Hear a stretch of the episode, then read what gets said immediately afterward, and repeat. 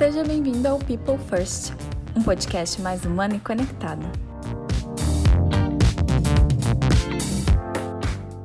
Olá, pessoal! Sejam bem-vindos ao podcast People First. Aqui quem fala é Michele Delecave, co-founder e head de Gente e Cultura da Pulses. A convidada de hoje é Ana Valéria Paiva, head de Pessoas e Cultura na DMS Logísticas. Seja muito bem-vinda, Ana. Ah, obrigada. Tudo bem com você? Tudo ótimo. É um prazer ter você aqui com a gente hoje. E vamos lá, vamos conversar um pouquinho, saber um pouquinho das práticas de vocês aí na DMS Logistics. É, e para a gente começar, a DMS é uma multinacional brasileira, certo? A DMS é uma empresa do ramo de comércio exterior e nós atuamos no segmento de agenciamento internacional de cargas. É, e eu estava olhando um pouquinho da cultura de vocês aqui, né, para conhecer um pouco mais da DMS, e eu percebi que vocês têm um foco muito grande em pessoas, né? Me chamou bem a atenção, inclusive, que um dos pilares de vocês é humanidade. Conta para a gente um pouquinho aí de como que seria essa cultura na prática.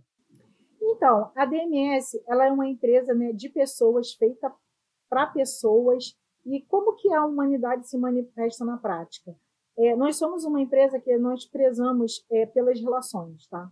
Nós temos tecnologia, todas as ferramentas que nós temos e utilizamos, elas são utilizadas em prol das pessoas, para as pessoas, seja para atender melhor o nosso cliente ou para melhorar a experiência do nosso colaborador, porque esse é o nosso foco, né? Nós acreditamos nas pessoas, nós acreditamos nas relações.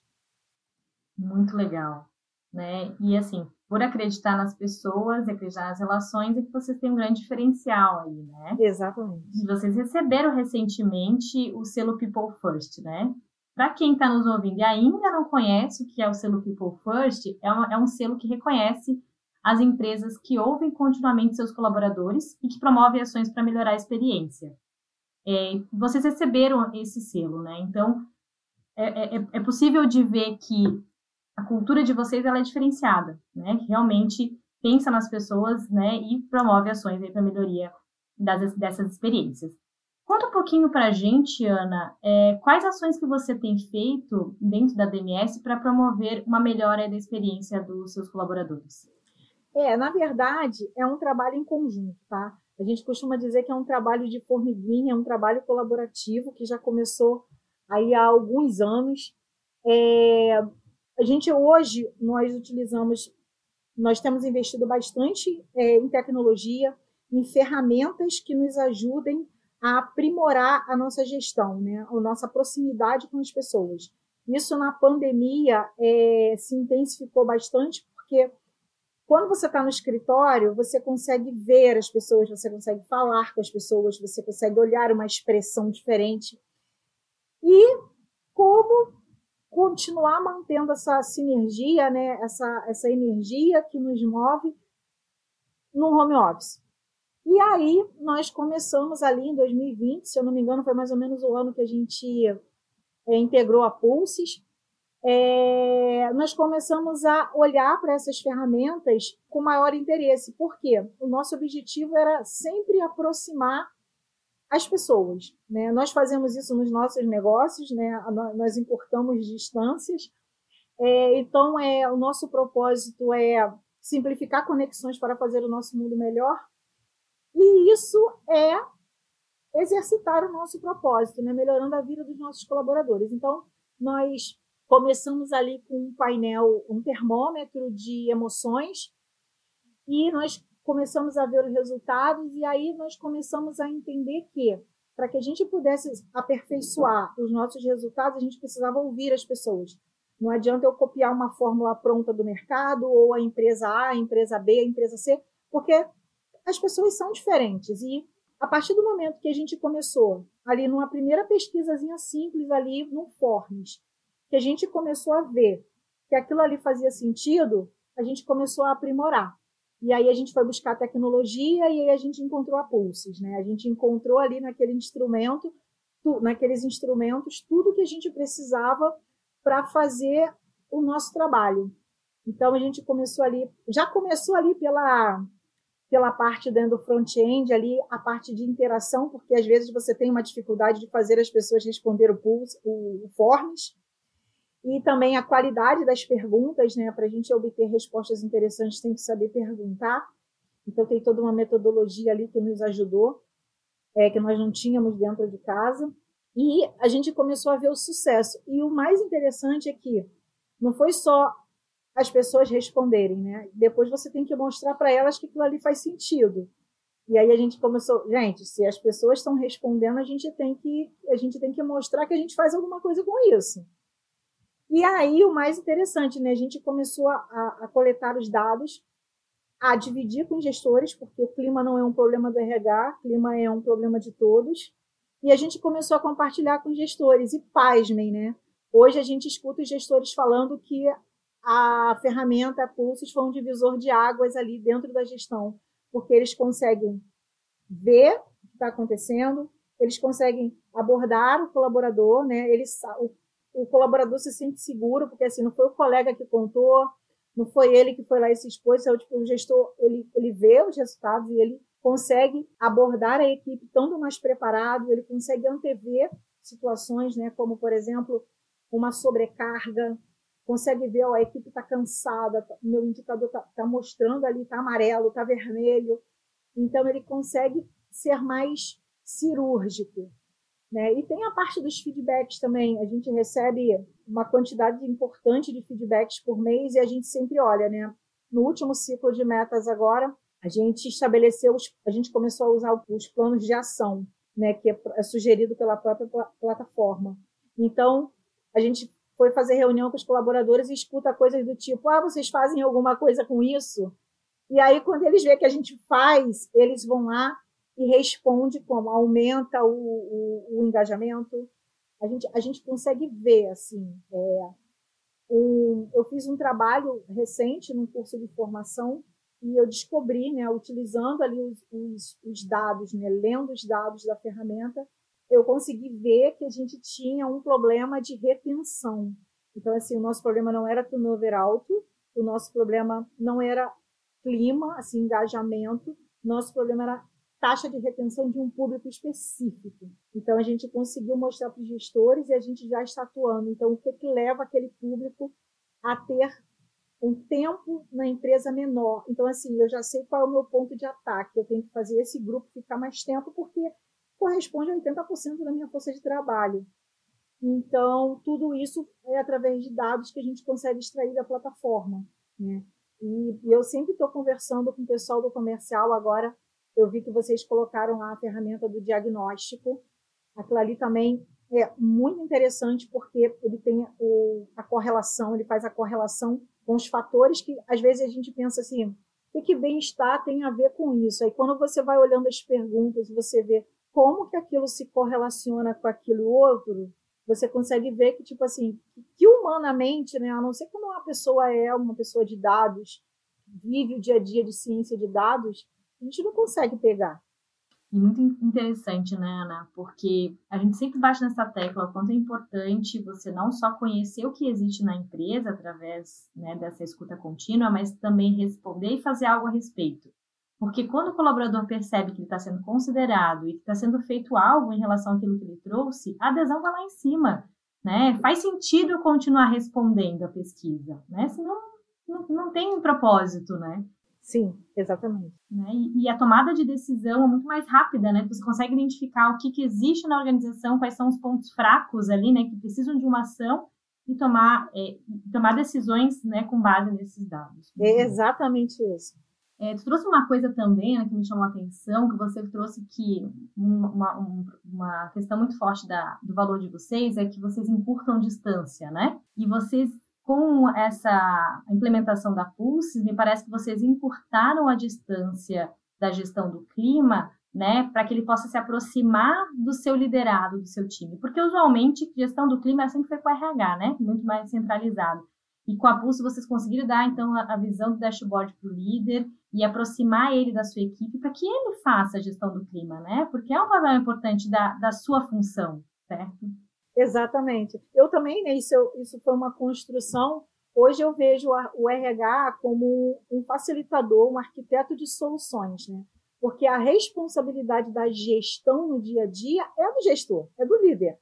é através da equipe que ele consegue os resultados. Então, o RH ele age ali como um facilitador, um arquiteto de soluções para facilitar essa jornada, né? Seja em qualquer necessidade que, que surgir. Gostei muito de arquiteto de soluções e começar a utilizar esse termo. Muito bom.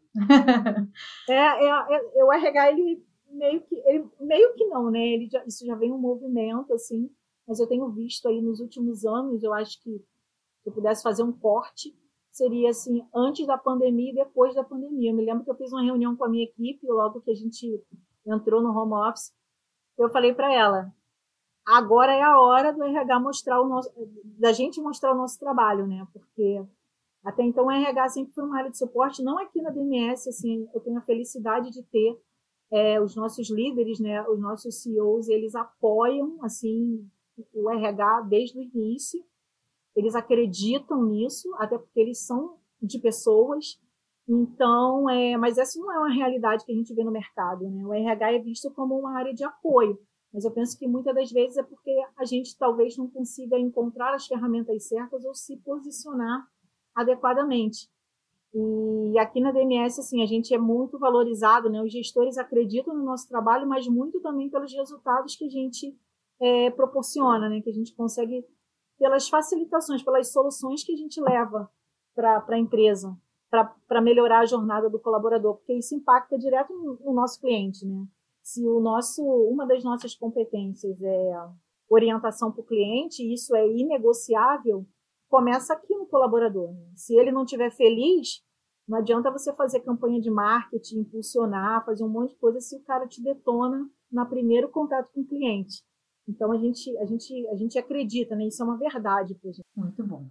É, e o que eu tenho percebido é que no ramo logístico existem altos, altos índices de estresse, né? Mas, assim, o que eu percebo ali, olhando um pouquinho da tua realidade, dashboard de vocês, é que isso não é uma realidade para vocês, né? os scores ali do, da dimensão bem-estar está bem acima do mercado. Como é que vocês fazem isso, né? Qual é o segredo para que vocês consigam aí melhorar esse bem-estar do, do, dos seus colaboradores? Então, eu acho que não tem uma fórmula mágica, tá? É, esse indicador, ele, apesar de não estar ruim, quando a gente se compara com o mercado, ele é um dos indicadores mais baixos que a gente tem. Isso é um desafio constante, né? Toda reunião de gestão, toda reunião de liderança, todos eles trazem esse ponto. A gente entende que tem a questão ali pessoal também, né? Da vida, do, do, da mudança de vida. Antes, o colaborador, ele às vezes queria sair de um ambiente estressante e ele vinha para o trabalho.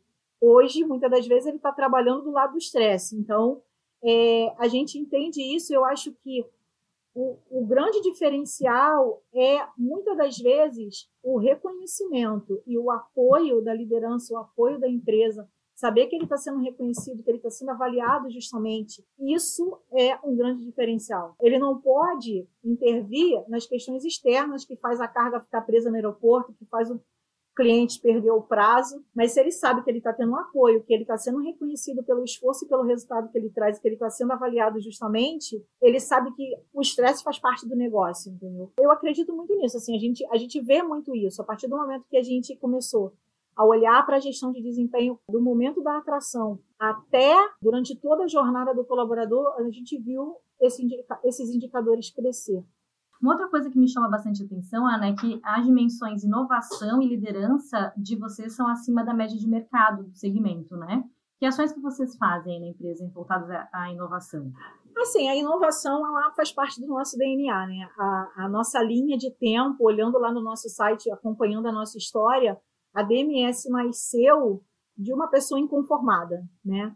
É, um dos fundadores da empresa, ele era, ele, ele era inconformado com os problemas logísticos que existiam. E a partir disso, com, com o desejo de resolver esses problemas, a DMS nasceu. Ela já nasceu inovadora, né?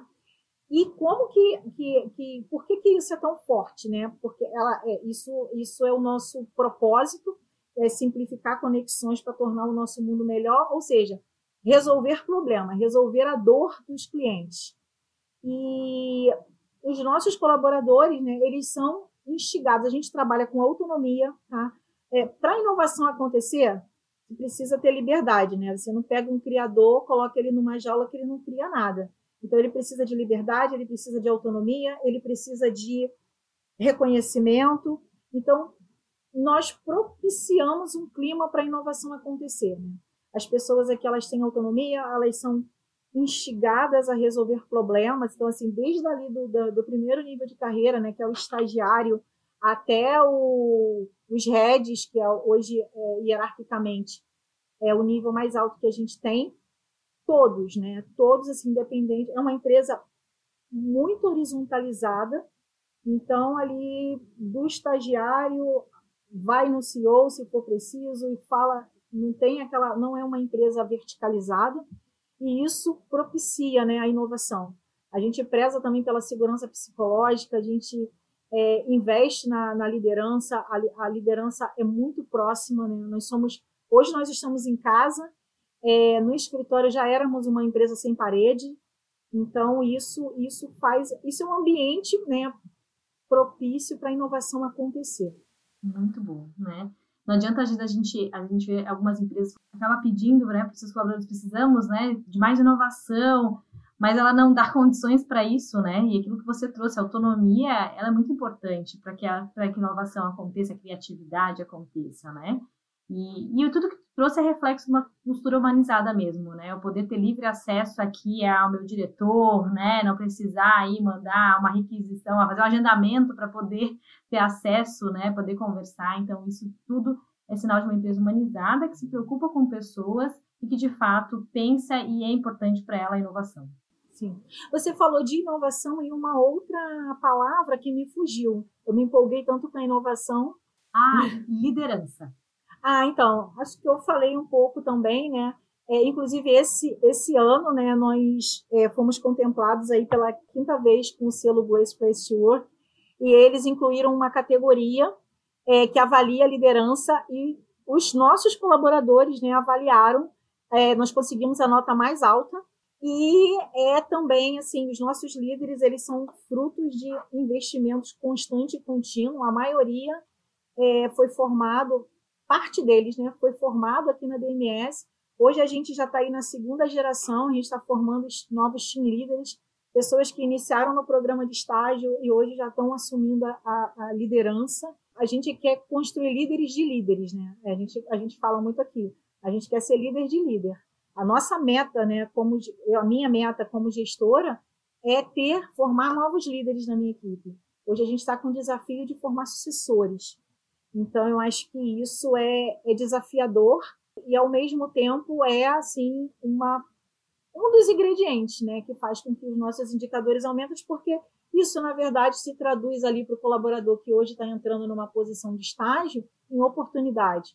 E hoje ele está ali como estagiário, mas ele tem uma trilha a perseguir.